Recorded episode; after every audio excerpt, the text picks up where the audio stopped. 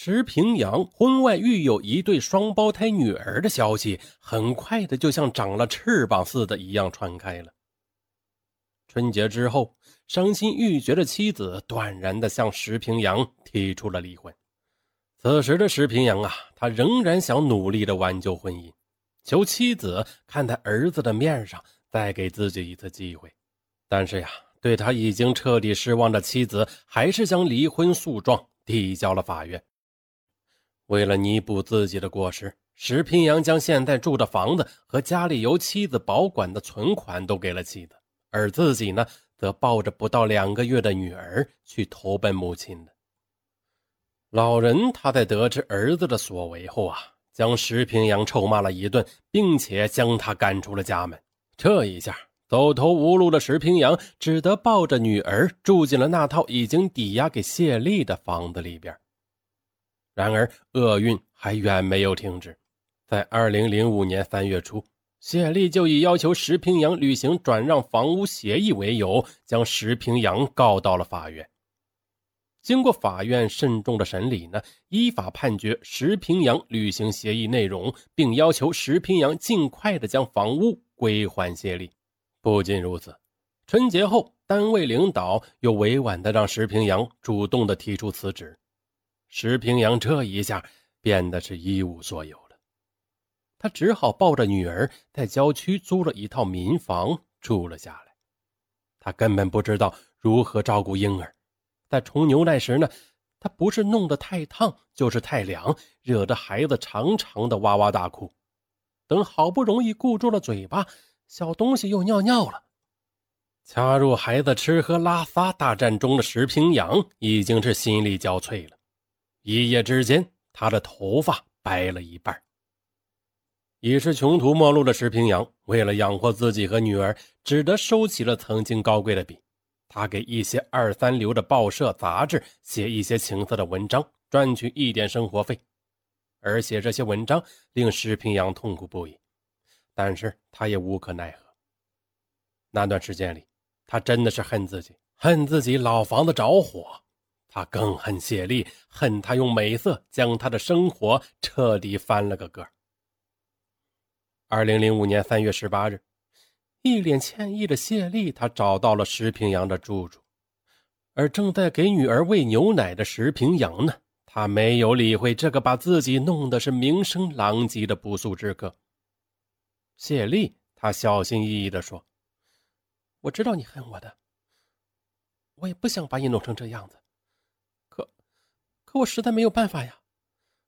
我来找你。”只是想和你商量一下我们的事儿。我们的事儿？你现在的眼里除了钱还有什么？啊！我现在被你搞得一无所有了，你还来找我干什么？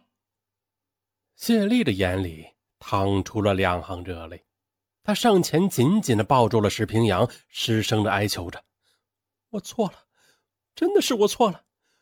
我今天把一切都向你坦白，如果你能原谅我的话。”我们就重新开始好吗？我后半生会为你做牛做马来报答你的。原来谢丽高考落榜之后无力复读的她呢，只身来到了京城闯荡。刚到京城，谢丽便凭借着自己靓丽的外形找到了一份售楼的工作。这是一家很出名的房地产销售公司，公司的老板呢姓黄，是台湾人。尽管黄老板在台湾呐，他有老婆孩子，但是呢，在大陆做生意的他马上就被谢丽的美貌给吸引了。开着宝马轿车的黄老板，在谢丽的眼里是个成功人士，加上又在他的手下打工，所以谢丽他对黄老板平时的一些亲昵动作呢，总是半推半就的。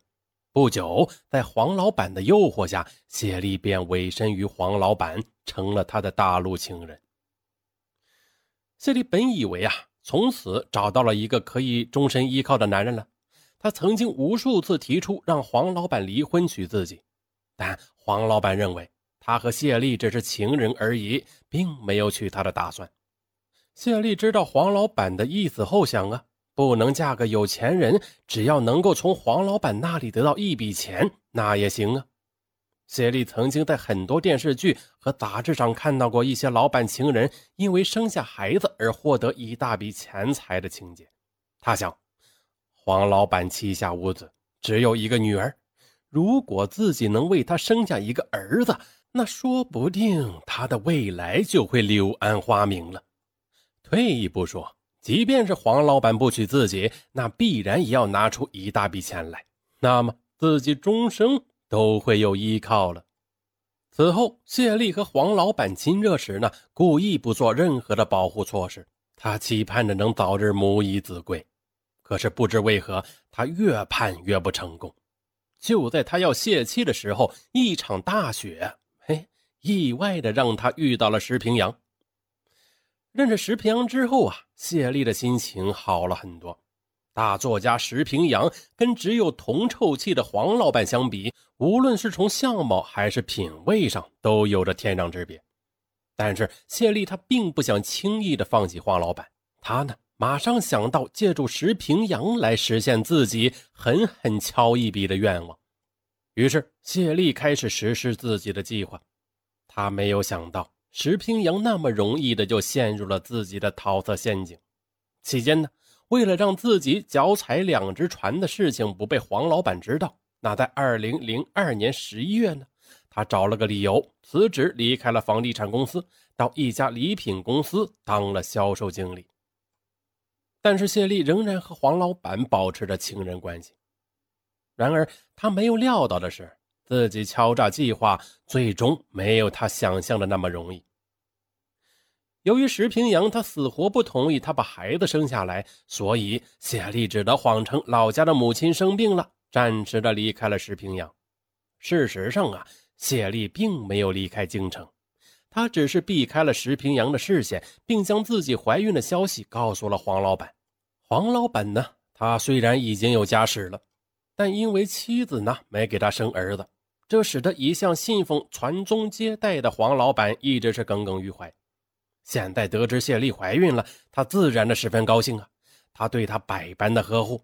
谢丽以为自己的计划就要顺利的完成了，可是没有想到啊，她生下的不是儿子，而是一对双胞胎女儿。这下黄老板不愿意负责了，他马上考虑到了撤退。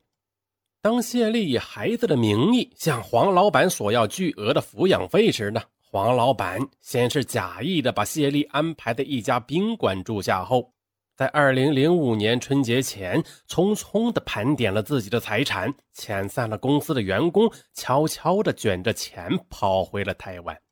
就当谢丽坐完月子，抱着孩子来到黄老板的公司时，公司早已经是人去楼空了。不知所措的谢丽。一下子瘫坐在了门口。那个黄老板，他只给宾馆交了两个月的房费，但眼下呢，正是哺乳期呀，他和孩子到哪里安身呢？突然陷入窘迫的谢丽，他决定了孤注一掷，让石平阳把黄老板扔下的恶果给接下来。而且呢，谢丽把积压多时的对男人的怨恨一股脑的全部发到了石平阳的身上。然而呢，当他的目的达到之后，他的良心却时时的不安起来。他不断的想起自己和石平阳在一起时的情景，越来越觉得他对自己是真的好。可是自己呢，却把他害得那么的惨。现在的他。幻想着能和石平阳化解怨恨，重新开始一段新的生活。天哪，怎么会是这样子啊？听完谢丽的讲述，石平阳是犹如石破天惊。他怎么也不会想到，自己竟然是谢丽为榨取台湾老板钱财的顶缸丈夫。他一下子便瘫坐在地。谢丽呢？她一把抱住了泪流满面的石平阳。他哀求道：“我们现在都是孤家寡人了，求你看在一双女儿的份上，娶了我吧，我会做你的好妻子的。”事已至此，石平阳他哪里还敢相信谢丽？这个把自己弄得妻离子散的美貌女人，简直就是个妖孽呀！躲闪还恐不及，哪里还敢娶她做老婆呢？石平阳他咆哮着将谢丽赶出了门。但是谢丽仍然不放弃，三天两头的来找他。为了彻底摆脱谢丽，石平阳干脆搬了家。然而，令石平阳不堪料想的是，自从谢丽把真相向他坦白之后，他的心里总有一块不敢触摸的地方。以往观察双胞胎女儿时呢，那小模样是越瞧越像自己，但是现在呢，总能瞧出不同的地方。一个足让他惊悸的声音常在心头炸响：如果这对双胞胎女儿她不是你的亲生女儿的话，那你不是这世界上最冤的冤大头了吗？那期间，谢丽和你也和那个该死的黄老板。可都是有过亲密的接触啊，究竟是哪粒种子开花结果了呢？恐怕连谢丽也很难说清楚的吧。有了这种思维，石平阳他又怎能不神经兮兮呢？但是，他更恐惧去做亲子鉴定。他想，如果真的确凿无疑，判定双胞胎女儿不是他的骨肉的话。那他的感情还承受得了这样的残酷蹂躏吗？现在没有丝毫不育婴儿经验的他，是苦不堪言。女婴半夜啼哭，他只能抱起女婴，摇晃着，手足无措的在室内走来走去，甚至一直走到天明。我真他妈是鬼迷心窍了，这女儿成了烫手的山芋，我可怎么办？好，说到这儿又到结束的时候了。本期的案的结尾有点艺术啊，感觉没说完，其实啊已经说完了。各位听友可以自行的去想象一下，相信啊每个听友脑中的结尾都是不一样的。好，结尾处尚文再给大家说一件事儿，嗯，最近的呃淘宝抢红包那个口令变了，变成上文大红包了啊，不是以前那个口令还带个密码什么的，没有啊。我又直接是上文大红包五个字大家打开手机淘宝啊，不是京东啊，这个是淘宝。京东那个是搜索大舌头上文是吧？啊，对，京东那个没有变啊，还是大舌头上文。咱们今天说的是淘宝，这个是打开淘宝搜索上文大红包啊，不要跟京东的弄混了啊。打开淘宝搜索上文大红包五个字儿，就能蹦出隐藏的红包、购物红包、无门槛的抵现金红包，嗯。但是不是百分之百中，大概是百分之七十的几率。抢到的红包有优惠券不算啊，就是无门槛的红包，它会标有“无门槛”三个字儿。对，就那样的红包最好。其他红包啊，大家可以视而不见，因为只有无门槛的红包是一点套路都没有的。那些什么优惠券呐，你得购买够多少东西才能抵。这个无门槛它不用，好，你哪怕买一块钱的东西，它都可以抵现金。嗯，从今天一直到六月十八，每天一搜上文大红包啊，每人都有一次的机会中得无门槛红包，到时候可以叠加起来使用，都是可以的。好，祝大家好运！打开淘宝搜索上文大红包，拜拜。